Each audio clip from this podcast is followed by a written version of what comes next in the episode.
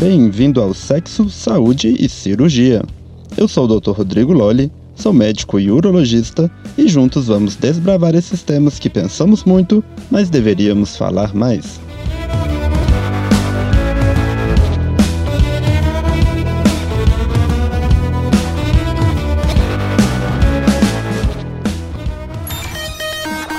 Meio-dia e dois na Módulo, boa tarde para você. Está começando o Jornal da Módulo desta quinta-feira, 26 de novembro de 2020. Como sempre ocorre todas as quintas-feiras, é o Módulo Saúde. Nosso convidado de hoje é o médico urologista Dr. Rodrigo Lolli. Para a gente falar mais um pouquinho sobre a campanha do Novembro Azul. Doutor, bem-vindo, boa tarde. Boa tarde, obrigado. É um prazer enorme estar aqui com vocês hoje, participando desse dever ético e cívico né, da medicina de trazer informação também para a população, trazer um papel social aí, um pouquinho de esclarecimento. E vai de encontro à campanha do Novembro Azul, né, doutor? Que é a questão de levar informação. Hoje, muitas pessoas ainda têm preconceito e acaba é, é, causando aí prejuízos na hora de detectar de forma precoce o câncer de próstata, né? Exatamente, é, você falou tudo. É detecção precoce. A campanha, é, é, na verdade, eu acho ela incrível. É uma campanha internacional, ela não é nem só brasileira. Tá? Ela, ela foi criada na Austrália em 2003, mas de, 2000, de 2014 para cá ela vem crescido muito no Brasil. E hoje a gente tem apoio de, de algumas entidades, de algumas empresas, apoio político, apoio da Sociedade Brasileira de Urologia para disseminar essa, essa ideia de detecção precoce da doença, porque a gente sabe a importância, a gente vai falar assim alguns números e tudo, mas a gente sabe o tanto que a, o câncer de próstata ele ainda acontece com grande frequência, ele ainda tem uma responsável por uma taxa de morte das pessoas muito, muito grande, e a gente consegue intervir principalmente se a gente detectar precocemente a doença, tratar, trazer uma grande probabilidade de cura para a pessoa. Então, assim, quebrar um pouco desse paradigma e, e oferecer esse, esse tratamento mais inicial para a população, né? O índice de cura é grande? Sim, se a gente detecta a doença no começo, a gente consegue ter 90% de cura. Então, na verdade, é uma doença potencialmente grave? Sim, é uma doença grave, mas quando a gente detecta no começo, a medicina já evoluiu muito e hoje a gente tem diversas possibilidades de tratamento com cirurgia, radioterapia, hormonioterapia, vários tipos de cirurgia, mas enfim, a gente consegue tratar e, e, e trazer uma possibilidade de cura de até 90%. No entanto, assim, uma doença que às vezes a gente não detecta no começo, aí já é um pouco diferente, porque a doença, quando ela é, começa a trazer sintomas e o homem sente alguma coisa errado, sente, pô, oh, é, minha urina não está saindo, ou está saindo com sangue, é, aí às vezes a, a doença já está um pouco mais avançada e a chance de cura fica menor. Então, assim, ela é uma doença silenciosa no começo, e é nessa fase silenciosa, a fase que o homem não sente nada, que a gente tem que fazer com que esse homem, que não, apesar de não estar sentindo nada de, de errado, que ele vá fazer esse rastreamento para a gente poder detectar isso, sabe? Como o senhor disse, quando aparecem os sintomas já está bastante avançado já, não é isso? É, quando, quando a gente está falando dessa doença que é o câncer de próstata, sim. A gente tem que lembrar também que a, a próstata, ela é um, é um órgão, é uma glândula. Então, assim, ela, ela tem outras doenças que também acometem a, essa glândula. Então, a gente tem outras doenças que não são neoplásicas, não são câncer. Então, a gente tem, por exemplo, um crescimento, que a, o paciente fala que a próstata está inchada, que isso acontece em alguns homens com o passar da vida, dos anos. Então, a próstata, ela, eventualmente, tem homem que ela tem essa tendência de crescer mais. E aí, com o tempo, a próstata mais inchada, ela pode trazer sintomas e não necessariamente quer dizer que o paciente tem um câncer de próstata avançado. Ele pode ter uma outra doença da próxima prostatite, que é uma infecção. Então, é, a gente tem que. Porque também às vezes o paciente fala assim: nossa, é, eu estou com um problema de próstata, então já é algo grave? Não, não necessariamente. Pode ser uma outra alteração da próstata benigna.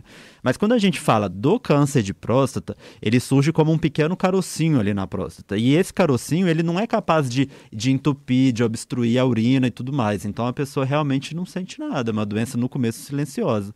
Por isso que ela é, ela, por isso que é importante a gente debater, porque senão o paciente não, não descobre que tem, sabe? Exatamente. E qual, é, qual é o exame, né, que vai detectar esse problema já no início? Então, a gente tem é, hoje em dia a gente faz esse rastreamento populacional usando dois exames e eles são complementares um do outro, sabe? Então um exame não substitui o outro. Então a gente tem um deles que é feito no consultório médico, que é um exame que a gente faz exame físico. Então é o toque, o toque retal, o toque da próstata. Que é o que? É exatamente assim, um exame é, é rápido. É um grande tabu simples, hoje, né? é um grande tabu. Na verdade, não dói nada, o homem quase não sente, não sente nada, né? Porque é um exame que é rápido, dura menos de 4 segundos. A gente consegue, com a polpa do dedo, a gente consegue sentir a próstata. E se ela tiver um caroço, igual isso que eu estava explicando, um nódulozinho, um caroço, uma irregularidade, uma região mais endurecida, a gente consegue sentir tá? Com o dedo. E aí isso já é uma alteração que faz a gente buscar um outro exame, por exemplo, uma biópsia de próstata, para confirmar ou, ou não, né? E, a, e, paralelamente ao exame do, do consultório, a gente tem um exame de sangue que muitas pessoas conhecem, chama PSA e tudo, mas é importante a gente falar que o PSA ele não substitui o exame no consultório, o toque, porque alguns tumores de próstata podem alterar só um dos dois exames. Então a gente tem tumor que o PSA é normal, que só detecta se fizer o exame de toque, e tem tumor que o exame de toque é normal e só detecta no exame de sangue. Então eles são complementares.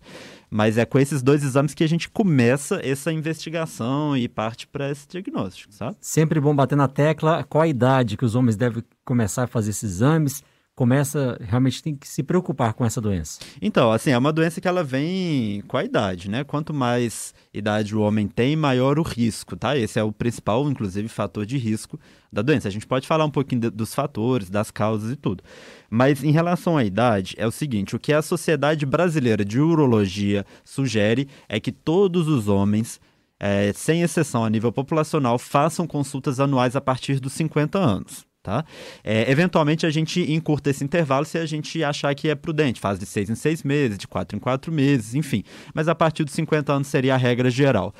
Para os homens que têm um risco um pouco mais elevado, porque eles têm na família algum parente próximo que teve, por exemplo, pai ou algum irmão que teve um câncer de próstata, ou os homens que são muito obesos também têm um risco um pouco maior, ou aqueles homens que são da raça negra. Os negros têm um pouquinho de chance de ter, um pouco maior de chance de ter câncer de próstata. No Brasil isso não, isso é menos evidente porque a gente tem uma população muito miscigenada, né? Mas em outros países isso é um pouco mais evidente. Enfim, e é, esses grupos são indicados começar cinco anos antes, por volta dos 45. Agora, a minha, assim, eu tenho uma opinião de que mesmo antes disso, se o paciente procura o urologista, às vezes a gente não precisa ainda fazer o exame de toque e tudo, mas o urologista também não é um médico que vai olhar apenas o câncer de próstata. A gente é um médico que pode olhar a saúde de modo geral. Pelo menos eu gosto muito de fazer essa visão mais holística do paciente. Então, mesmo antes disso, o paciente fazer uma revisão, fazer um check-up, ver como é que está a saúde, receber orientações, tanto da saúde da urina, de pedra nos rins, alimentação, atividade física ou outras alterações sexuais, outras doenças. Então, assim, mesmo antes disso, nada impede o paciente de começar a cuidar da saúde com visitas no consultório e tudo mais, né? Tem algum outro problema que pode evoluir para um câncer de próstata ou não? É exclusivo? Não, é o câncer de próstata ele é uma doença que já surge lá na próstata. A gente não sabe exatamente o porquê, quem que vai ter as causas. Tem outras neoplasias que a gente tem assim, é uma, um papel da alimentação que é mais importante, do cigarro que é mais importante. No caso da próstata, uh, é, a gente não consegue saber com muita precisão o que, que é a causa, tá? Então qualquer homem tem risco de ter.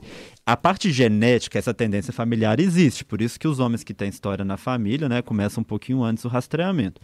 Mas além da tendência familiar, a gente sabe que o consumo de gorduras em excesso é uma causa de que aumenta o risco de câncer de próstata. Países que consomem mais alimentos gordurosos têm mais, tá? E o Brasil está incluído. Por exemplo, o Japão é um país que consome muito pouca gordura. E lá é um dos países que tem o menor índice de câncer de próstata no mundo, tá? E não é uma questão a genética dos japoneses. O japonês que sai do Japão e que mora nos Estados Unidos e que passa a comer a dieta norte-americana, ele, ele passa a ter maior risco, igualzinho os americanos mesmo. Então é uma questão de ambiente, de o que, que a pessoa está comendo. Ah, então a gente tem essa questão do, da, da alimentação, a obesidade e, um grau menor, também o cigarro, o tabagismo. Mas, ah, independente desses fatores, qualquer homem pode desenvolver um tumor ali na próstata. Então quer dizer que o estilo de vida conta muito para essa doença. Conta, conta sim. E além disso, quando a gente fala no, no estilo de vida, geralmente uh, um estilo de vida mais saudável vai proteger do câncer de próstata e de outras doenças. Então, quando a gente fala em não fumar, quer dizer, a pessoa já está protegendo de várias outras alterações. Não consumir gordura diminui o risco de câncer de intestino, por exemplo. Então, é uma vida saudável, praticar atividade física e alimentar bem, isso faz parte da saúde, seja para a saúde urológica, prostática ou, ou, qualquer outro aspecto da saúde, né? Então é muito importante isso. Em relação né? a números dessas doenças, eu, eu gostaria de destacar algum número? Sim, ah, tem uns números interessantes, sabe? Porque é primeiro uma doença muito comum, é o câncer mais comum, mais frequente nos homens, né? Tirando os de pele. A gente geralmente exclui os de pele porque os de pele, às vezes, um mesmo paciente pode ter várias lesõezinhas, é um câncer que é, um, que é menos grave. Uh, então, a gente exclui nos de pele, a gente, a gente fala assim que o câncer de próstata é o mais comum no homem, assim como o de mama é o mais comum na mulher, e isso disparado a, a, a, acima do segundo, do segundo lugar, né? É, que é o de câncer de intestino.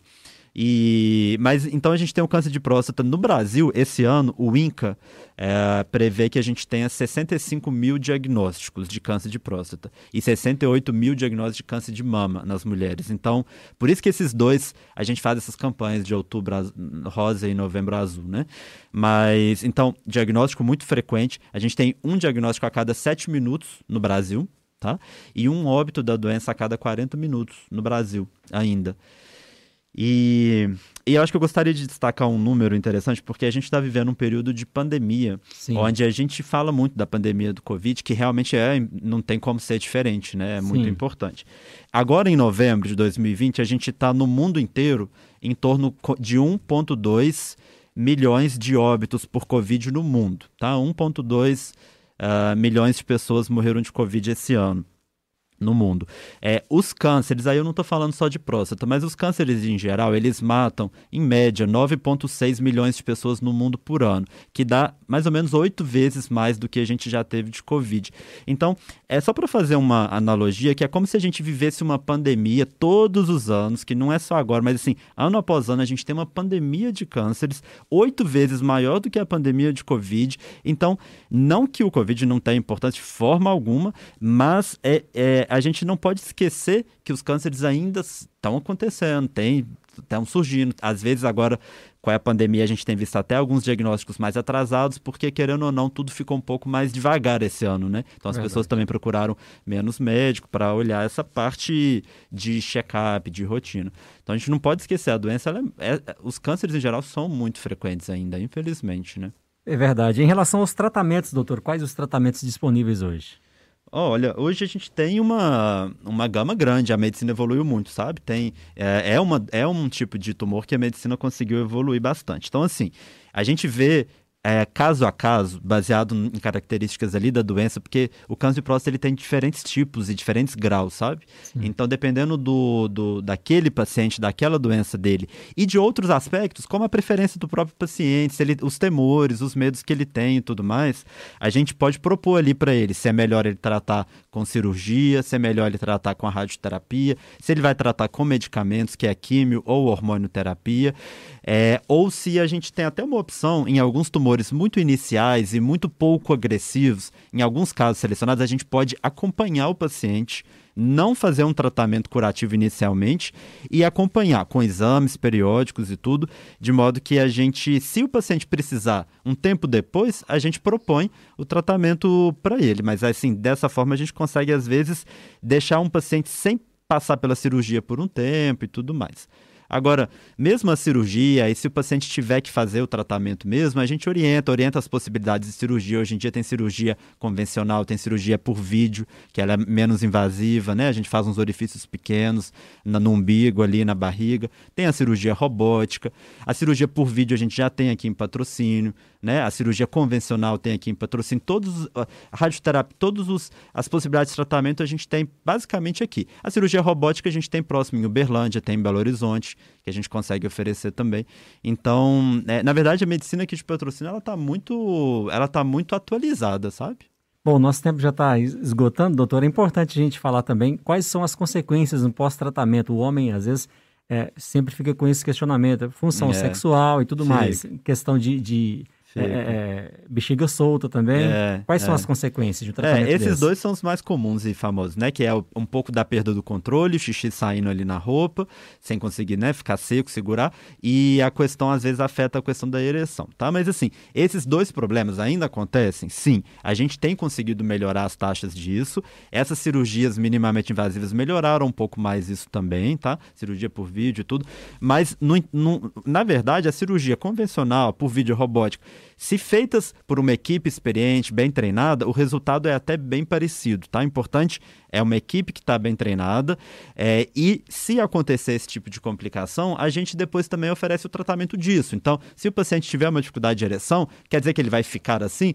Não, a gente vai oferecer tratamento para ereção no pós-operatório, sabe? E existem várias opções, né? Com bons resultados e tudo. Então, o paciente não tem que ter medo de dessas, dessas complicações do tratamento. A gente orienta isso tudo, se tiver que chegar a tratar, vai explicar essas possibilidades, os tratamentos, mas tem recurso para tudo hoje, sabe? O importante é preocupar com o câncer, que é mais grave, não é isso? Oh, com certeza, porque é, é a questão aí do preconceito, né? Fica com medo do problema ali da, sexual e aí vai deixar de diagnosticar uma doença grave que pode espalhar para os ossos, causar dor, causar incapacidade né, causar morte. Então, não justifica. Se tiver que tratar um problema de ereção, a gente trata. E outra coisa, é só a ereção. A, o desejo, a sensação de, de orgasmo, de prazer, isso não afeta nada. É mais uma questão mecânica mesmo por causa dos nervos ali da ereção, sabe? Mas tem tratamento. Então a gente tem que é, encarar e procurar diagnosticar, se tiver que diagnosticar e tratar. E nunca postergar. E não procrastinar esse tipo de coisa, porque pode ser pior, com certeza. Verdade. Doutor Rodrigo Lolli, ele é urologista, nosso convidado de hoje.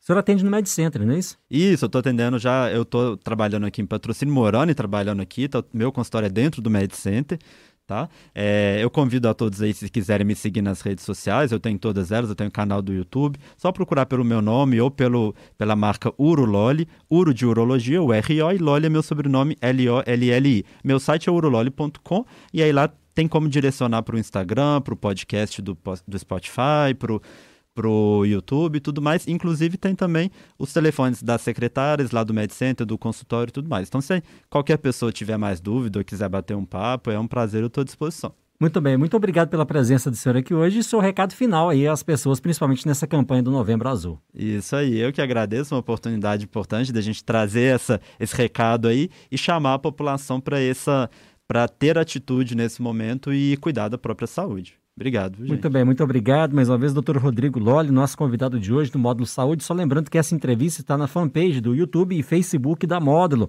Um trabalho aqui do Henrique Carvalho. Esse foi o Sexo, Saúde e Cirurgia. Eu sou o Dr. Rodrigo Lolli. Acesse o site urololi.com e fique por dentro de muito mais conteúdo. Eu estou no YouTube como Rodrigo Lolli Urologia e no Instagram como Urololi. Até o próximo episódio. Saúde e paz. E um pouquinho de sexo.